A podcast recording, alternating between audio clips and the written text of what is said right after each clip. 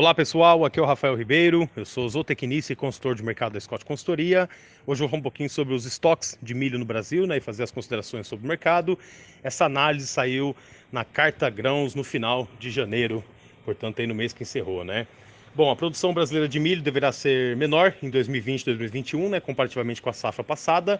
Segundo a Conab, considerando a produção total, são esperadas 102,31 milhões de toneladas, 0,2% menor que o colhido em 2019 e 2020.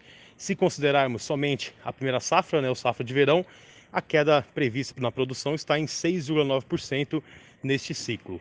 Do lado da demanda, o consumo doméstico deverá crescer 4,6% em 2021 em relação a 2020 e estão aí está estimado né, o consumo em 71,83 milhões de toneladas de milho no país. A previsão é de que as exportações brasileiras também aumentem, a expectativa é de que sejam embarcadas 35 milhões de toneladas frente às 34,5 milhões de toneladas exportadas no ciclo passado, né?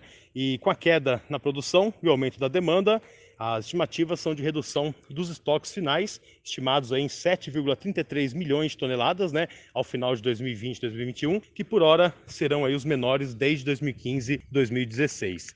Se considerarmos a estimativa de demanda interna para 2020 e 2021 de 71,8 milhões de toneladas e dividindo esse volume pelos 365 dias do ano, temos aí um consumo brasileiro diário de 196,78 mil toneladas de milho. Dessa forma, os estoques finais previstos para essa temporada, da ordem de 7,33 milhões de toneladas, seriam suficientes para atender 37 dias de consumo interno, ou seja, bem abaixo da média dos últimos seis anos, que foi de 68 dias o estoque final aí cobrindo, né? É uma situação mais apertada em termos de estoque final e que deve aí garantir é, ao longo do ano preços em patamares mais altos para o milho, a exemplo do que a gente viu é, em 2020, né? Pontualmente agora nós temos um cenário um pouco mais fraco de preços, né? É, em função aí das variações do câmbio, da situação de chuvas melhor no sul e no centro-sul do país e também já com uma oferta maior aí do cereal chegando conforme avança a colheita nesse início dos trabalhos no campo, né? Mas, de maneira geral, o médio e longo prazo, a gente tem aí a manutenção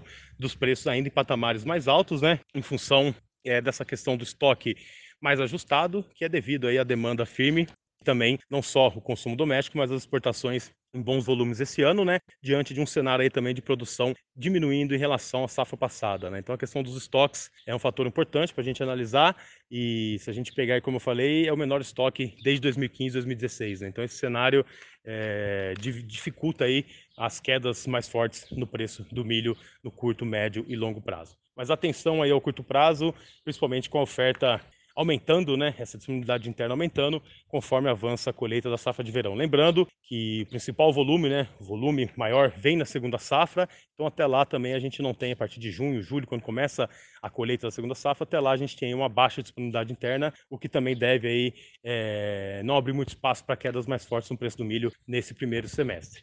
Por hoje é isso aí, pessoal. Um abraço a todos e até a próxima.